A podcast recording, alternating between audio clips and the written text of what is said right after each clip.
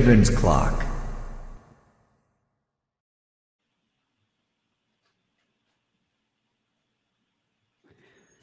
Bueno, creo que nos quedó mal el intro aquí esta vez. ¿Qué tal a todos? Bienvenidos a este espacio llamado Ravens Clock, donde estaremos platicando de cada uno de los movimientos de los Baltimore Ravens, tanto dentro como fuera del terreno de juego, en este Offseason 2020. En esta ocasión tenemos una transmisión especial con un invitado muy, muy especial. Vamos a hablar de fantasy fútbol con nada más y nada menos que el gurú de gurús de fantasy fútbol. Él es especialista en el tema, eh, tiene un podcast llamado Estadio Fantasy para que lo vayan a, checar, está buenísimo. Y también colabora con NFL en español y está certificado, validado, perdón, por Fantasy Pros, una de las más, si no es que la más importante página de internet en cuanto a fantasy se refiere. Está con nosotros el buen eh, Mau Gutiérrez, Padawan, no, Jedi por excelencia. ¿Cómo estás, Mau? Muy bien, muchas gracias. Creo que nunca se deja de ser Padawan, sobre todo en esto del fantasy fútbol y en general en la NFL, cuando somos analistas o hablamos de, cosas de NFL, nunca se deja de aprender. Así que el estatus de Padawan viene bien. Muchísimas gracias por, por la invitación. Es un placer estar con ustedes para platicar de los Ravens en específico, algo que normalmente no, no suelo tener como espacios para hablar eh, precisamente o específicamente de un equipo, pero, pero me gusta muchísimo, sobre todo un equipo que da para hablar mucho de fantasy fútbol por incógnitas y por potencial también. Claro, por supuesto. Y pues si te invitamos es que realmente queremos conocer tu perspectiva. Me, me, parecen unas voces más eh, autorizadas para hablar del tema. Gracias, gracias. Este, Ah, también nos acompaña, como cada programa, perdón, mis compañeros. Eh, de acá a mi lado se encuentra el buen Marcelo Flores. ¿Cómo andas, Marcelo? Bien, bien, gracias a Dios, Conra. Este, a darle vlog. Vamos a meternos un poquito en este tema tan interesante del fantasy. Claro, con todo. Este, también nos acompaña aquí el, mi compañero Felipe Madrid. ¿Cómo andamos, Felipe? Pues bien, muy buenas tardes a todos, también a los que nos van a escuchar después on demand. Ya estamos aquí listos, ya con el invitado para hablar de, eso que algunos desconocemos y que nos vamos a adentrar ya en esta temporada para que ya le agarremos más gusto a esta liga. Por supuesto. Y hay un muy buen motivo por el cual invitamos a, Mau, además de su, de su conocimiento, de que nos comparta y conocer su, su eh, todo lo que sabe acerca de este tema, es porque tenemos un plan para iniciar un torneo de fantasy dentro de la comunidad de Somos Ravens. Así que, por favor, estén atentos a las redes sociales donde vamos a estar publicando la dinámica para que se integren. Va a haber premios, va a haber sorpresas. Va a estar muy, muy interesante. Y bueno, Mau, eh, cada programa empezamos haciendo un par de preguntas al invitado, principalmente para conocer su perspectiva general acerca del equipo. ¿Te gustaría que empezáramos con eso? ¿Cómo no? Claro, lo que ustedes digan, yo estoy preparado. Excelente. Comenzamos con la pregunta de mi compañero Marcelo. Eh, bueno, ahí va la primera pregunta. ¿A quién considerarías el jugador más infravalorado en los Ravens? Es una muy buena pregunta y, de hecho es difícil de contestar porque me voy a enfocar obviamente del lado ofensivo porque es al final de cuentas lo que nos importa eh, más eh, en fantasy fútbol. Y es complicado porque creo que sabemos muy bien el perfil de cada jugador de los Ravens y su potencial fantasy, ¿no? Tenemos a Lamar Jackson de coreback, sabemos el potencial que tiene. En cuanto a los running backs, J.K. Dobbins, Gus Edwards, Mark Andrews, uno de los mejores en su posición. Donde creo que pueden venir las dudas es, en wide receivers. Y creo que Marquise Brown es uno de los jugadores más infravalorados de este equipo. El año pasado fue el wide receiver 51 en rotas recorridas y el wide receiver 35 en targets. Uno de los problemas que ha tenido Marquise Brown a lo largo de su carrera con, los Ravens es que no tiene volumen, pero es un wide receiver muy explosivo, con mucha velocidad. Del 2019 al 2020 es el wide receiver 11 en touchdowns anotados, con más, más touchdowns que Stephon Diggs, Keenan Allen, de Andre Hopkins y a Mari Cooper. Si eso no es ser infravalorado y tener más touchdowns que esos wide receivers, híjole, me parece que la gente no se da cuenta del potencial que tiene Marquise Brown e incluso creo que los propios Ravens lo infravaloran al no utilizarlo como deberían. Totalmente. Interesante. Que puso aquel tweet en aquel entonces de, pues, que indicaba que no le gustaba lo poco que lo involucraba a Greg Roman en la ofensiva. Estoy de acuerdo contigo, Marquise Brown es un jugador infravalorado. Eh, mencionaste por ahí, me quedé con eso, eh, utilizarlo incorrectamente. ¿Cuál, eh, ¿Cuál sería tú el, rol que le asignarías a Marquise Brown? Mira, el, el rol creo que está muy definido. El problema es que tienes que darle volumen y entiendo que los Ravens sean por diseño un equipo corredor, ¿no? Con, un quarterback como Lamar Jackson, con running backs como Dobbins y Edwards, y, el año pasado incluso también con, Ingram ahí eh, en su momento, tienes que correr, ese es el diseño de la ofensiva, pero tienes que utilizar más a este eh, receptor tan explosivo. Es increíble que el año pasado lo hayas utilizado en un promedio de 6.7 targets por juego. Es muy poco volumen. Búscalo 8, 9 veces. Entiendo que también está Mark Andrews, pero creo que pudieras utilizar a ambos, ¿no? Y darle ese volumen que lo pueda hacer más productivo. Y al final de cuentas también tienes que confiar en el brazo de Lamar Jackson. A pesar de que de 2019 a 2020 hubo una regresión en cuanto a métricas de eficiencia, tienes que confiar en Lamar Jackson. Por supuesto.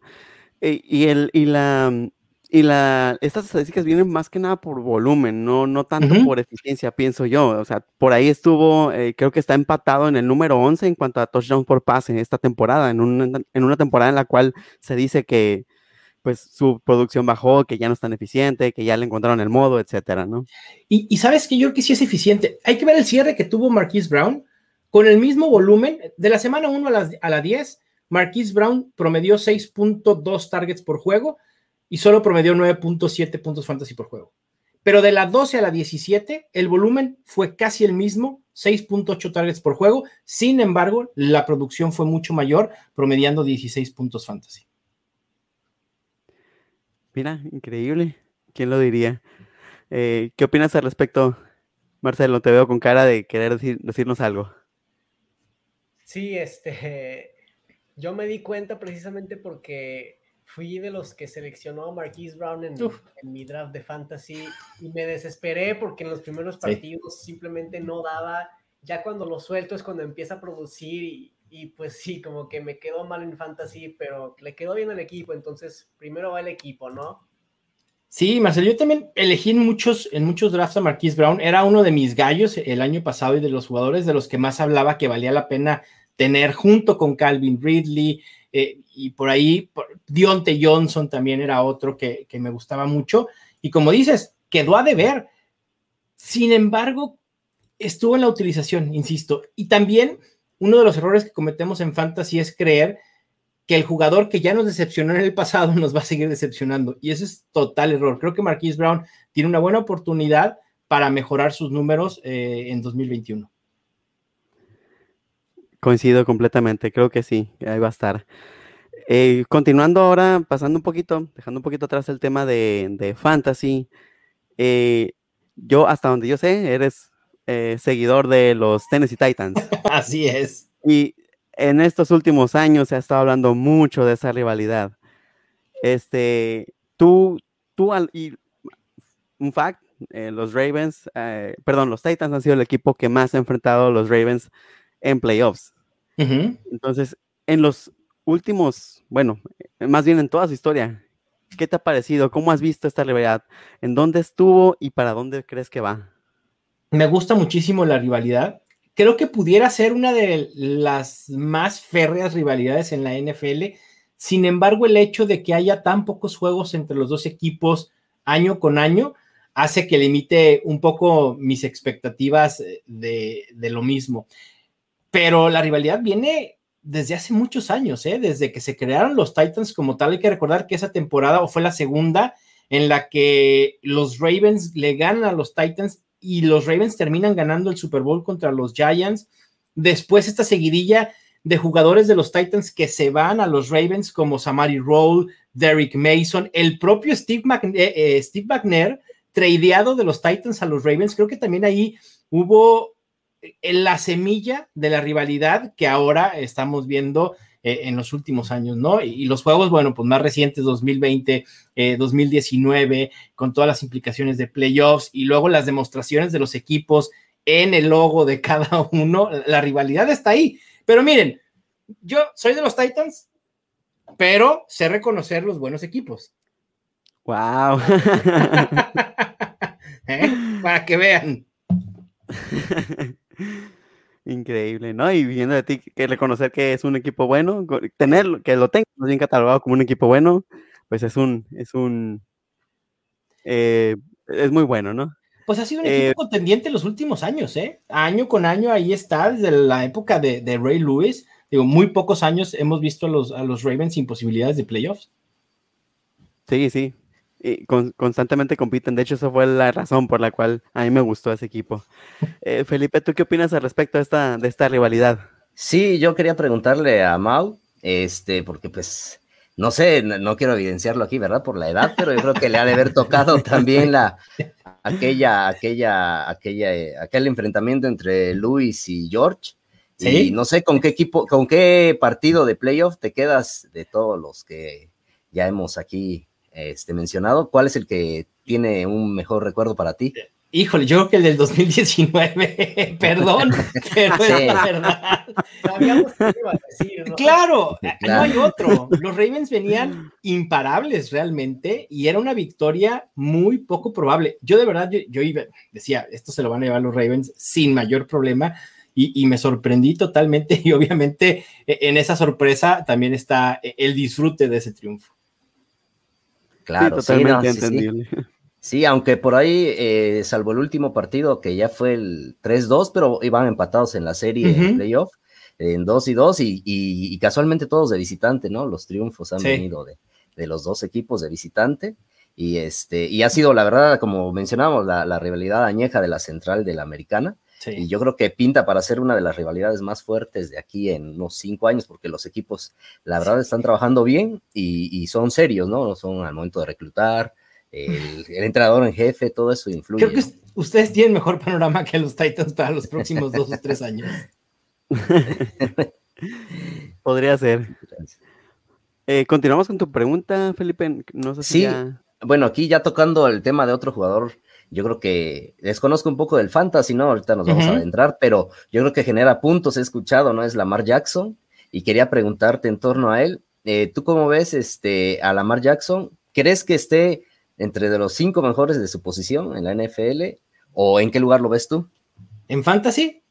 Eh, pues sí, eh, en ese caso sí, más en fantasy para que se vayan ahí este, empapando un poco los, los espectadores del tema, ¿no? Que, todavía no lo dominan. En fantasy no hay la menor duda de que Lamar Jackson está entre los cinco mejores. Creo que eh, poder fluctuar entre eh, del 3 al 5 lo podemos colocar en cualquier ranking y está correcto. Y si bien Lamar Jackson, como lo dije anteriormente, tuvo una regresión en cuanto a su eficiencia en pase de 2019 a 2020, lo que aporta por tierra es valiosísimo para Fantasy Football. Hay algo que, que en el argot del Fantasy se llama como Konami Code, ¿no? Y es esa facultad que tienen los corebacks para correr que le da un plus en fantasy. Y Lamar Jackson lo tiene.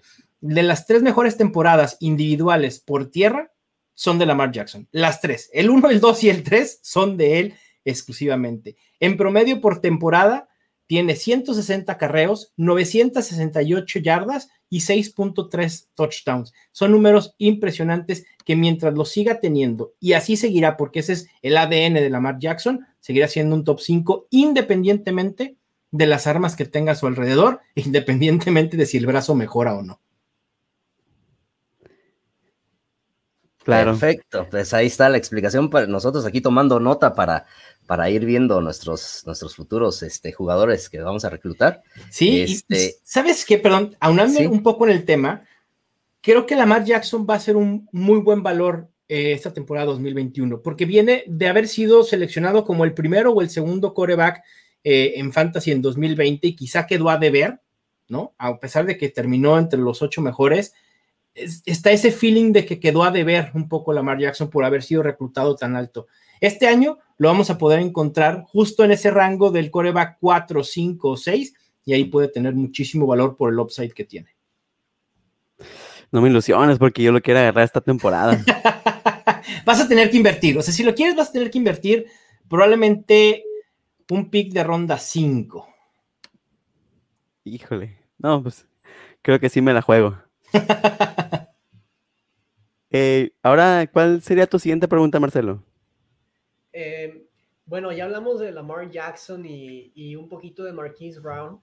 Quisiera hablarnos no nada más de Sammy Watkins, que es el Raven más nuevo, sino de cómo influye la llegada de Sammy Watkins en el valor de fantasy de Marquise Brown, Mark Andrews y J.K. Dobbins. Fíjate, Marcelo, no me preocupa Sammy Watkins. Eh, Sammy Watkins es un wide receiver en el cual yo ya le di las gracias en mi panorama fantasy, así que de Sammy Watkins no quiero hablar, pero como bien mencionas, debe haber implicaciones fantasy para Marquise Brown y Mark Andrews. Creo que a quien le puede afectar más es a Marquise Brown por el tema de volumen.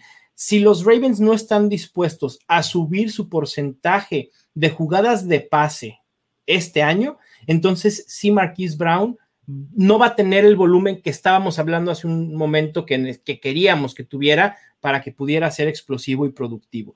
Sin embargo, también creo que le viene bien a Marquise Brown la llegada de un wide receiver como Sammy Watkins, que le pueda quitar un poco de presión, que pueda ser utilizado en la zona media del terreno de juego, que eso le abra oportunidades a Marquise Brown en jugadas grandes. El problema es que si no hay volumen, pero sí se le abren los huecos y esas oportunidades, Marquise Brown seguirá siendo un wide receiver 3 en fantasy de los que llamamos boom or bust, es decir, todo o nada semanas en las que puede generar 25 puntos y semanas en las que puede generar 8 o 9. Sí, pues eh, esperemos que sea, para, para, la causa esperemos que sea lo contrario, ¿no? Que sí funcione. Yo también espero, porque es un jugador que me gusta mucho, Marquis Brown, en serio. Sí, órale. Eh, hace ratito, bueno, antes de continuar, eh, aquí tenemos un par de preguntitas de, de, la gente que nos está viendo. No sé si nos pudieras ayudar a contestar alguna. Claro. Eh, muy bien. Aquí tenemos una pregunta de Oscar, Oscar Vargas. Este, él, como, como aficionado, como tú aficionado de los Titans, eh, si tuvieras que intercambiar a dos jugadores titulares por uno de, por los Ravens, me imagino, eh, ¿a cuáles serían? Obviamente de, valor similar, sin importar la posición que juegue. Mm, qué interesante. El problema es que ustedes tienen mejores armas ofensivas y como en fantasy siempre pienso en ofensiva, mm, me gustaría traer a Mark Andrews. Me gusta. Ah, ya sé. A lo mejor, y se les va a hacer inverosímil, ¿eh? les mandamos a, a Derrick Henry que nos den a J.K. Dobbins y a Mark Andrews. Y les damos a, otro wide receiver si quieren. Nos quedaría como yo, yo sí. Yo sí lo tomaría, fíjate. ¿Sí? Yo sí, yo sí. Van a decir muchos aquí de Andrews, oh, no, pero el equipo es, la verdad, tiene un talento, un, así que un escauteo para traer alas, alas cerradas de, de, nivel en rondas intermedias, como este, en este caso Andrews, ¿no? Entonces, traerte a Henry, si me das la opción de un, de un receptor y, y pueda traer a, a, no sé, a, a AJ Brown, pues entonces, con gusto. No, no, no, no, a ver, AJ Brown, no, no, no, no. A ver, a ver. Felipe. No, no, perdona, tampoco abusen. Pero, ¿qué, qué receptores estamos están? poniendo estiles. no, pues, este, ¿qué receptores? No sé, quien quiera. Estamos no, hablando bueno, de Eric Henry. No, eh, bueno, tomaría, a Calif Raymond, exacto. Me gusta el tackle este Lewan, todavía sí, ¿verdad? Taylor Lewan. Sí. Él, él, eh, la actitud, ese es, tiene una actitud de Raven, ese juega como Raven, ese es el, coraje que tiene, ¿no? El, el, tipo es un, la verdad, a mí me impresiona cada que juega, no se, no se deja, se le tiene ese, como ese feeling, ¿no? De, de jugar agresivo, de ser duro, sí, sí, sí sería él entonces, porque no quieres acceder con Brown. no, no, no, no. AJ Brown, él sí es inamovible. ¿eh? Creo que AJ Brown se va a convertir en un wide receiver élite. Me preocupa un poco la situación con el coreback, con Ryan Tannehill, que a lo mejor pueda venir a la baja en los próximos años y después de Ryan Tannehill, quién vaya a ser su coreback, pero AJ Brown es élite y sí lo veo entre los ocho o cinco mejores en la NFL en los próximos años. Sí, sí, coincido completamente. Tenemos otra pregunta ah, relativamente similar. Esta es de, Eduardo y él quiere saber eh, qué jugador de los Ravens te hubiera gustado ver en los Titans y viceversa. ¿Históricamente se puede? Históricamente, históricamente. A Ray Lewis, por supuesto. A Ray Lewis, sin duda alguna, mi Raven favorito. De hecho, también hasta tengo una playera de los Ravens con el 52 de, de Ray Lewis. Me parece eh, un fuera de serie. Y creo que si alguien dice, por lo que quieran y gusten, que no les hubiera gustado tener a Ray Lewis en su equipo, lo están haciendo todo mal. Sí, no nada más claro. era él, era lo que le traía a todos los demás, esa energía que le aportaba a toda la defensiva y, y, también hasta la ofensiva en algunos casos, ¿verdad? Sí, por supuesto. Es un líder nato y, y probablemente el jugador más importante en la historia de los Ravens, ¿eh? Sí, sí, por supuesto. Eh, recordemos que ese segundo Super Bowl viene por el, el push de, de, su retiro. Ray Lewis, sí. Sí, Ray Lewis, ¿qué decir? Sí. Y, y en el caso contrario, no, no sé si. Eh, Mau, en el y, caso y contrario, o, o, sea, un jugador de Titans que mandaría a, a los Ravens. Ajá. No, pues ya me lo hicieron, Steve McNair, ¿qué más quieren? ah, pero ¿qué, qué Steve McNair nos tocó? Algo más. Los llevó a playoffs. Sí, es, bueno, cierto. Sí. En paz descanse, Steve. Y luego sí. todavía el, el, el, siguiente año el del trade, o el año del trade, fue a Titans y nos ganaron de locales. Bueno, ustedes de visita, pues. que en ese año Titans iba, eh, venía muy bien, de hecho venía, no sí, sí, sí. se había quedado líder, sí, sí, sí, fue aquella vez. Pero luego bien. también te pones a ver que dejamos ir a Steve McNair, sí, en la parte final de, de, su, de, de su carrera, pero para traer a Vince Young, dices, bueno. y me gustaba mucho Vince Young, lástima que no, que no funcionó. Este, ahora una pregunta un poco fuera de, de Ravens, ahora más eh, del lado de Titans. ¿Qué branding te gusta más, eh, Mau? ¿El que tenían hace unos, un par de, unos dos, tres años, creo? ¿O el de ahorita, con el casco en un tono oscuro? Me, gusta el nuevo branding, la nueva, la nueva imagen. Sin embargo, mi corazón se siente dolido porque creo que intentan alejarse un poco de, del estigma de Houston Oilers y de los colores de los Houston Oilers y que al final de cuentas muchos como yo le vamos ese equipo desde esa época. Entonces, sí es como, se siente gacho, es la verdad, pero también uh -huh. me encantaría que en su momento y que la NFL, que está probablemente próximo a, a permitir el cambio de cascos para que puedan regresar los cascos retros y, lo, y, los jerseys, que los Titans jugaran nuevamente como los Oilers, eso me volaría la cabeza y sería como enmendar el error de haber cambiado tanto los colores. Sí. y pregunta de off topic, ¿qué película de Star Wars quitas de la saga? Uh, no me hagan eso. ah, qué difícil y probablemente los haters de la nueva trilogía me van a matar, pero no quitaría ninguna de esas. Yo creo que se puede fuera de la saga de Skywalker, es decir, de las, los dos spin-offs o no. Ok, va. Solo. la de Solo Star Wars Story. Más fácil. Que es muy buena. La verdad es, es, creo que es una de esas películas infravaloradas, pero si tendría que eh, quitar alguna sería esa. Entonces, eres de los que no odian tanto el episodio 8 como la. Para gente... nada. Y el episodio oh. 9 me encantó el regreso de, de, Palpatine y poderlo ver así a full power, un templo Sith. Eso me, me encantó, como tienes una idea. Sí, no, a mí también. Eh, y me encanta cómo cuestionan la, la, la, la, filosofía Jedi y todo eso en el sí, episodio sí, 8. Me encanta. O sea, eh, Luke es un nefasto, pero todo ese concepto me encanta. Sí, muy, muy fregón. La verdad es que sí. sí. Creo que se pudo haber hecho mejor esa saga, sí, sin duda. Pero al final de cuentas es muy difícil darle gusto a absolutamente todos y entender que pues estamos los fans de antaño y que también al final de cuentas hoy la franquicia de Star Wars tiene que estar enfocada en hacer nuevos fans, ¿no? Y, y hay cosas que en los 70 gustaban y que hoy ya no, y hay cosas que hoy gustan que probablemente mañana ya no van a gustar. Sí, eh, así es. Este, por ejemplo, un, un, un amigo me hacía la, la, comparativa, ¿no? De mucha gente, el, hate que se le tira a Jar Jar Binks, pero oye, los Ewoks los Ewoks son igual. son algo muy parecido. sí, totalmente de acuerdo. Y creo que Jar Jar Binks ya, e, el hate hacia Jar Jar Binks ha cambiado bastante, ¿eh? Pero sí entiendo que es uno de los personajes más nefastos en la saga, sí, sin duda. Sí, sí, sí. Ni modo, es la realidad. Eso sí. Eh, ¿Y ustedes, muchachos, cuál, cuál, cuál película de Star Wars quitarían de la saga? Yo la 8, sí no me gustó para nada que mataran a Luke. Oh.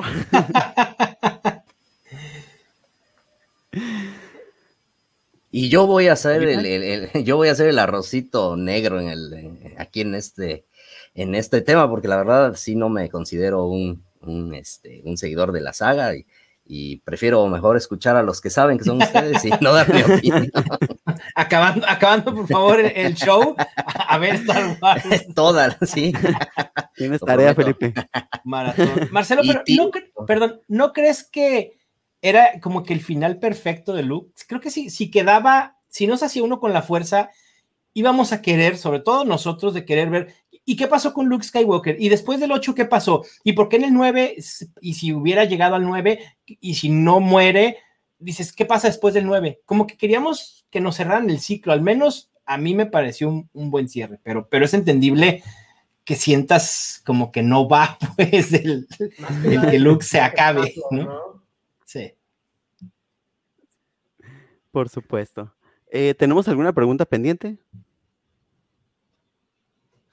Creo que, creo que ya no, eh, no solo la gente que se está conectar, eh, conectando, Carla Soto, que siempre nos, este, nos ve. Saludos, que ahí está mandando saludos a todos. Y este. Saludos, Carla. Y pues, y, y, nada, decirle a la gente que, este, que esté pendiente ahorita más adelante, vamos a tener algunos tips de, de cómo iniciar aquí en el Fantasy. Que por ahí, Mau, ¿verdad? Estás en este en Twitter, te podemos seguir. Sí, Estadio claro. Fantasy, ¿verdad? Sí, para ahí he estado muy pendiente. Arroba Estadio Fantasy 1, pero la realidad es que eh, mi cuenta más activa es la personal, arroba M Gutiérrez NFL. Ahí comparto absolutamente todo el contenido de fantasy que genero tanto en Estadio Fantasy como en NFL en español. Ok. Muy bien. Ah, bueno, para continuar, eh, te había comentado que, como que, ah, como había comentado, perdón, eh, queremos hacer una pequeña dinámica, bueno, una dinámica completa de, un torneo de fantasy aquí dentro de la comunidad de Somos Ravens, pero hay mucha gente que no está tan familiarizada con el tema. Nos gustaría que de manera muy, muy general, este, nos dieras un, un pequeño tutorial, unas bases de cómo iniciar en esto que es el fantasy fútbol, además de seguir a Mau Gutiérrez, por supuesto. Sí, obvio, eso es lo primero, no se crean, eso no es lo primero, porque luego yo a veces ya doy consejos como para gente que ya está más inmersa en el fantasy fútbol y a veces puede ser complicado. Eh, primero que nada, el fantasy fútbol es muy divertido y hay que disfrutarlo. Sé que a muchos a veces te lo explican en la teoría y dices, ah, caray, o tengo que invertirle tiempo. Pues sí, hay que invertirle tiempo como a casi cualquier hobby que tú tengas. Entonces, no se preocupen por el tiempo que le tienen que invertir ni se enfrasquen en saber tantas cosas de un inicio. Lo principal es saber cómo funciona. Y lo primero es armar una liga. Entonces me imagino que ustedes en su comunidad armarán la liga, la convocatoria para que la gente se pueda unir. Lo ideal es empezar ligas de 12 equipos cada liga, ¿no? En un formato de puntuación yo recomendaría PPR, sería lo, lo ideal. Antes las ligas estándar eran las más eh, jugadas, eran ligas que no dan puntos por recepción, hoy se juega en PPR. Pero eh, siempre se me complica muchísimo tutoriales de fantasy fútbol, tengo que ser muy sincero, porque siempre me voy como a lo que ya sé y luego tengo que regresar a lo básico nuevamente. En fantasy fútbol lo que vas a hacer es armar un equipo de jugadores de la NFL ¿no? Donde lo que hagan en la vida real, sus estadísticas de la vida real, se van a convertir en puntos fantasy. Entonces, estos jugadores cuando anoten un touchdown, cuando generen yardas por acarreo, eh, yardas recibidas, yardas por pase, te van a generar o incluso quitar, como es el caso de intercepciones y fumbles, puntos fantasy. Cuando tú tienes armada tu liga de 12 equipos, cada semana se van a enfrentar 6 contra 6. El que tenga más puntos fantasy en esa semana de tu enfrentamiento, te dan una victoria y el otro se lleva una derrota. Y la el objetivo es avanzar a playoffs que se juegan en las últimas dos semanas de la temporada regular. Pasan obviamente los cuatro equipos que tengan un mejor récord de ganados y perdidos. Así es. Bueno, eh, podemos eh, puedo ir haciendo un, par de preguntas para que vayamos como, como tener este tutorial guiado, ¿no? Primero, ¿cómo se seleccionan? ¿Cómo se seleccionan, Mau? Dinos eh, cómo seleccionan, cómo van a seleccionar los jugadores las personas que entran al torneo. Se seleccionan los jugadores a través de un draft que funciona básicamente como el draft de la NFL, donde de todo el pool de jugadores ofensivos de los 32 equipos están disponibles para que ustedes los seleccionen. El orden del draft dependerá de muchos factores, puede ser aleatorio, pueden hacer una dinámica previa y acomodarlos del 1 al 12, ¿no? Y va seleccionando a los jugadores que tú creas que son convenientes. El objetivo del draft es llenar tu roster de fantasy. En una liga común y corriente se juega con un coreback, dos running backs, dos wide receivers, un tight end, una posición que llamamos flex, que puede ser running back, wide receiver o tight end, un kicker, una defensa y entre 5 y 8 puestos en la banca. Entonces, normalmente un draft tiene entre 15 y 17 rondas, que el objetivo es que llenes esos espacios de tu roster. Por supuesto. Este, comentaste acerca de los puntos de manera muy, muy breve para que lo, lo, tomen en cuenta. ¿Cómo se suman estos puntos, Mau? Mira, el sistema de puntuación es de lo más variable que existe en una liga eh, de fantasy, pero el común, ¿no? O, lo normal es que el coreback te otorgue un punto por cada 25 yardas de pase, seis, puntos por cada touchdown, son menos dos por cada fumble, menos cuatro, menos dos también, perdón, por cada intercepción. En cuanto a los demás jugadores, running backs, wide receivers y tight ends, estos te dan 10, eh, un punto por cada 10 yardas, ya sea por aire o por tierra, 6 puntos por touchdown y en ligas PPR, un punto por cada recepción que tengan. Muy bien. Eh, Felipe, ¿alguna pregunta que tú quisieras hacer a Mao para que te ayude a conocer un poco más de este tema? Sí, pues yo tenía, quería preguntarle, pero la verdad, no, no es porque esté aquí este Mau, pero de que empezó a explicar de hace dos minutos para acá, le entendí perfecto, algo que desconocía, bueno, ya me habían invitado y ya me quedó más claro porque a veces decía, bueno, y, y, si mi equipo ganó, ¿por qué no me suma puntos? Y ya me quedó claro que es por, por jugadores y por una defensa, ¿no? O sea, estoy eligiendo la defensa, es la que me va a dar puntos. Creo que me quedó claro, tengo aquí una pregunta que, que eh, hace Oscar Vargas y nos dice, eh, ¿se debe iniciar fantasy antes del draft? Creo que me parece interesante la pregunta porque yo también desconozco. ¿Se debe iniciar fantasy antes del draft? Antes del draft. Mira, creo que lo ideal es hacer los drafts de fantasy después del draft, ¿no? Normalmente o el mes en el que más drafts de fantasy se llevan a cabo es en agosto. A mí me gusta hacerlos un poco antes, en julio, una vez que ya sepamos qué jugadores nuevos tendrán todos los equipos vía draft y agencia libre y también una vez que veamos un poco del training camp de cada uno de los equipos. Pero antes del draft me parece que es riesgoso, lo pueden hacer, no pasa absolutamente nada, nada más que sepan que el panorama de ciertos jugadores puede cambiar drásticamente por lo que sucede en el draft. Claro. Aquí tenemos otra pregunta que de hecho la iba a utilizar también para continuar con esta guía que es acerca de las modalidades. Eh, sabemos que hay una modalidad digital por medio de aplicaciones, etcétera, y una versión eh, manual. Entonces, aquí pregunta Oscar, ¿hay un servidor de eh, fantasy oficial o hay muchas opciones? Si fuera así, ¿cuál es el que tú recomiendas? Mira, oficial de la NFL sí, sí existe y es NFL Fantasy. Es una de las plataformas que recomiendo jugar, sobre todo para aquellos que van iniciando. Es una plataforma muy amigable, eh, bastante lógica de, utilizar y, muy, muy fácil. Tienes tanto app como en formato de escritorio, nfl.fantasy.com, y ahí puedes darte de alta con tu propia cuenta de nfl.com y demás, armar tus propias ligas, unirte a ligas públicas, etcétera. También hay otras, las grandes eh, cadenas de televisión o de medios tienen sus propias plataformas de, fantasy como lo son Yahoo o como lo son ESPN o CBS Sports. Pero insisto, para gente que va iniciando, yo le recomendaría primero NFL Fantasy y también Yahoo, es una de las que más me gusta a mí. Sí, personalmente yo, yo utilicé esa de Yahoo. Eh, ¿Y te gustó? A mí sí, se me hizo muy, muy sencilla de manejar. Sí. Luego me tocó ser el comisionado. Uy, es una de las, de, las chambas más difíciles que hay en Fantasy. Sí, sí, sí. Eh, luego al, rato, eh, como era entre amigos, me andan diciendo, no, tú estás acomodando la liga para ganar y no sé qué. yo, ¿qué pues? Muy mal. Eh, Marcelo, ¿alguna otra pregunta que nos quieras hacer, que nos puedas ayudar para seguir con esta guía? Sí, bueno, Mau, yo quisiera preguntarte algo que a lo mejor te saca de onda, pero es si pudieras modificar algo en el sistema de puntos de fantasy, ¿qué modificarías? En el sistema de puntos. Ok, aquí hay algo interesante. Normalmente en los corebacks hay ligas que dan cuatro puntos por pase de touchdown y otras que dan seis. Yo quitaría la opción de que le dieran cuatro puntos por touchdown de, por pase a coreback. Me parece que hay que estandarizar y que todos los touchdowns en fantasy cuenten seis puntos. Creo que ese sería lo que cambiaría. Y si me permiten, si pudiera cambiar otra cosa y, tómenlo como consejo, a mí entre menos suerte pueda influir en mi fantasy fútbol, para mí es mejor.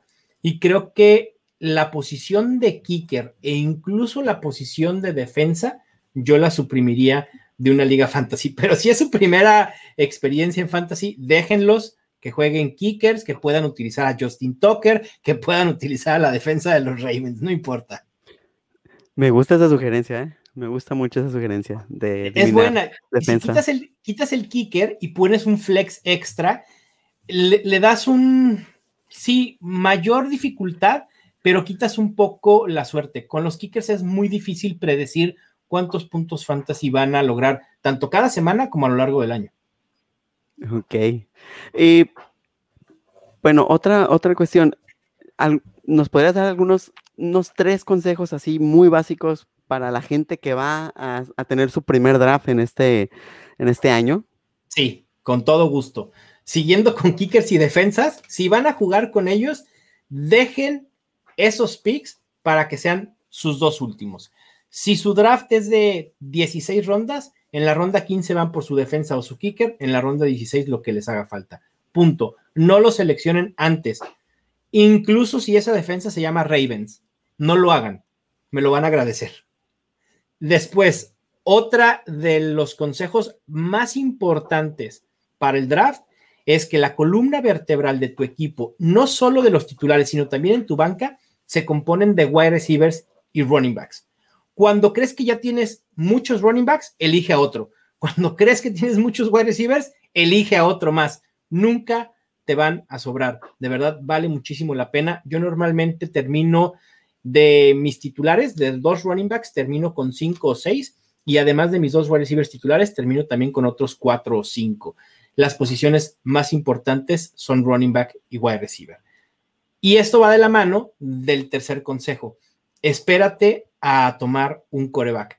La posición de coreback es la más profunda en fantasy fútbol y la diferencia entre los élite como Pat Mahomes, como eh, Aaron Rodgers, como Lamar Jackson, respecto, perdón, respecto de los demás, no es mucha. Estamos hablando de tres o cuatro puntos por juego. Entonces, si te puedes esperar hacerte de running backs, hacerte de wide receivers, de tu tight end y en octava, novena, décima ronda, ir por tu coreback, vas a estar muy bien. Si lo hiciste el año pasado, seguramente tienes, tuviste a Josh Allen y con eso la libraste perfectamente.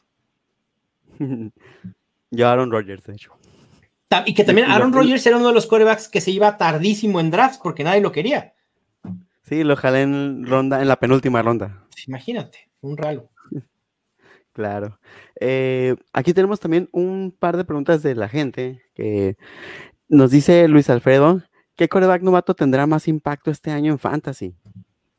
Trevor Lawrence. Creo que aquí no hay duda porque es el que podemos perfilar como el que será titular desde el día uno en su equipo, será los Jaguars, y creo que tiene buen arsenal a su alrededor, ¿eh? con DJ Chark, eh, con la Vizca Chenault, con lo que puede hacer eh, James Robinson, y también el propio Trevor Lawrence tiene, a ver, no voy a decir que es un Lamar Jackson, pero Trevor Lawrence es un coreback que se puede mover y yo espero que termine entre los ocho mejores corebacks por tierra este año. Y eso agrega muchísimo en fantasy fútbol. Por supuesto. Eh, tenemos aquí otra pregunta también del mismo eh, Luis Alfredo, que nos dice que si recomiendas los draft tipo Dynasty. Sí, sí, los recomiendo muchísimo. Sin embargo, las ligas Dynasty ya es un paso más en tu evolución como jugador de fantasy, porque son ligas que pues son casi a perpetuidad.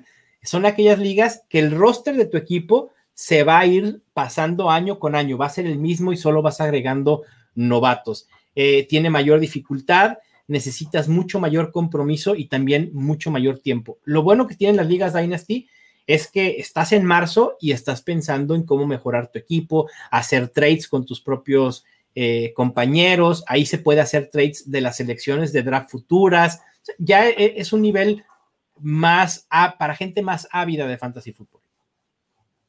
Ok. Eso, sí no lo he jugado, así que.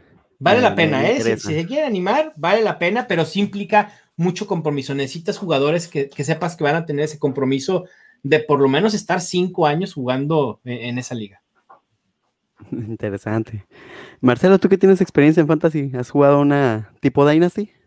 No, pero siempre he querido bastante este, un, un Fantasy de Dynasty, sobre todo porque yo, por ejemplo, sabía que Terry McLaurin iba a tener la temporada que tuvo, ¿no? Entonces, eh, esos jugadores que simplemente sabes que van a explotar y lo hacen, y, los que tuvieron a Deshaun Watson, que en paz descansen, ¿verdad? Pero pues es muy interesante porque el valor de la juventud de un jugador es, es lo más grande que hay en estas ligas. Entonces, por ejemplo, eh, si hubiera un trade entre J.K. Dobbins y Derrick Henry, sería razonable, porque Derrick Henry, si bien ahorita es el mejor corredor que hay, J.K. Dobbins puede este, llegar más o menos a, ser de los cinco mejores o algo así, y aparte es mucho más joven, entonces es un factor muy interesante. Y siempre he querido entrar a uno, no he podido, no, no, no me he puesto en contacto con gente que esté muy interesada en esto, pero es algo que siempre he querido hacer.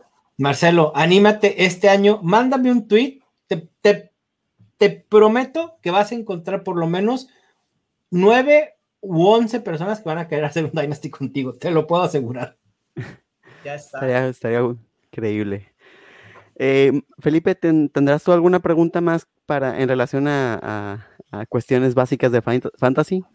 Pues simplemente como para, para esta introducción, eh, preguntarle a Mau eh, qué me recomienda eh, o qué cuentas debo de, seguir o, leer para darme una idea más en cuanto a esto de, de, inicio para, una, para entrar a una liga. No sé, a lo mejor metes ahí un gol y nos das tus, varios goles. Tus cuentas, ¿no? A ver. Mira, en español, eh, sí, recomendar estadiofantasy.com, que se note la marca aquí, el gol. Eh, mi cuenta M. Gutiérrez NFL. También participo en otro podcast que se llama La Cueva del Fan, que también hablamos de, de fantasy fútbol. Lo hago con mis compañeros Adrián Alpanseque, ahí lo encuentran en arroba alpanseque con José Ramón Yaca, él está en arroba JR Yaca con doble L y con Chato Romero en arroba Chato Romero FF. Los pueden seguir, eh, estamos muy al pendiente normalmente de, Twitter. También eh, NFL en español, el contenido de esta temporada ya comenzará a, publicarse en su idioma porque queremos que, que gente que no crea que el idioma es una barrera para jugar fantasy fútbol. Entonces, esa fue una de las ideas que yo tuve al crear el proyecto de Estadio Fantasy y ahora con NFL en español queremos acercarnos a esas personas que igual no quieren jugar en inglés o no saben inglés y por eso dicen, es que no puedo jugar fantasy porque no sé inglés. No, ya no es pretexto. Hay mucho contenido en español. Si quieren contenido en inglés, también NFL Fantasy es una muy buena fuente. Eh, gente como Evan Silva, gente como JJ Zacharyson, Matthew Berry, sin lugar a dudas, eh, él es probablemente yo diría el papá de todos los analistas de fantasy fútbol en la NFL. No hay como Matthew Berry. Él es sí obligado, obligado. Tiene un libro que por cierto está aquí, que es una joya de libro también si quieren saber más de fantasy fútbol. Se llama Fantasy Life. Excelente. Bueno, tenemos aquí otra pregunta de, Juanito Calavera. Eh, está muy agradecido porque dice que no había entendido las básicas del fantasy y ahora, gracias a ti, pues ya, ya está enterado. Tiene una duda que sigue durante la temporada existe la posibilidad de hacer cambios de jugadores.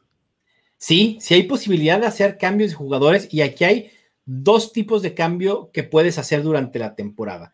Una es con implicaciones solo en tu roster, es decir, hay jugadores que no fueron elegidos en el draft de tu liga fantasy que están en la agencia libre.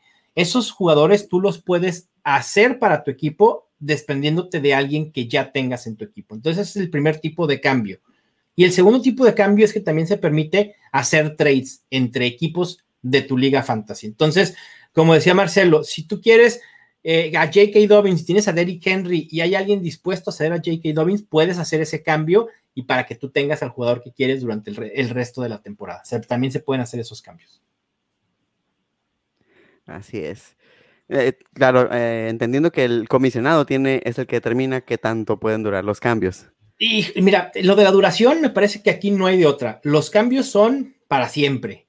O sea, no hay cambios esos de para una semana eh, me parece que eso da mucho de que eh, levanta suspicacias. Esa es la realidad. Porque se presta a que equipos se presten jugadores solo para la semana y después regresan a sus equipos. Se da para malentendidos y, y lo mejor en fantasy fútbol es evitar ese tipo de cosas. Entonces, los trades háganlos para toda la temporada. Y a mí no me gusta que el comisionado vete trades porque me parece que los trades es algo muy personal, que cada quien le da el valor a un jugador desde su óptica, a menos que sea un trade de verdad que digas, aquí hay colusión clara, es decir, que cambien a J.K. Dobbins por eh, Ryan Sokop, por ejemplo.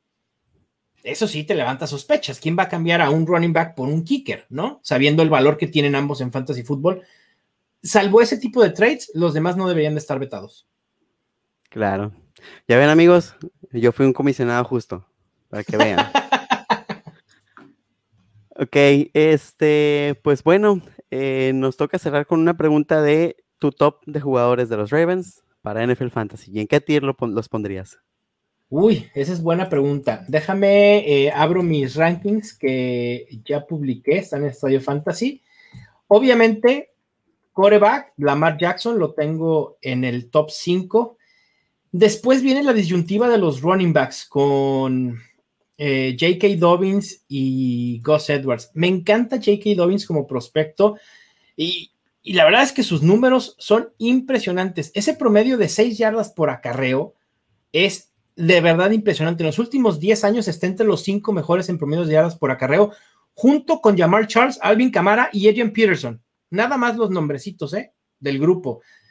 Sin embargo, me preocupa Gus Edwards creo que le va a robar muchas oportunidades porque también Gus Edwards es un running back muy capaz. Entonces tengo a J.K. Dobbins como mi running back 21 y tengo a Gus Edwards como mi running back 33. En cuanto a wide receivers, el único que vale la pena es Marquise Brown y lo tengo como mi wide receiver 39, es decir, un wide receiver 3 bajo, aunque probablemente lo pudiera subir eventualmente de aquí agosto. Y en la posición de tight end, creo que no hay duda que Mark Andrews es un top 5, solo por debajo de Travis Kelsey, George Kittle, Darren Waller. Punto. Muy bien, coincido totalmente. Bueno, eh, ya para cerrar, muchachos, algún un comentario eh, breve para nuestro buen Mau.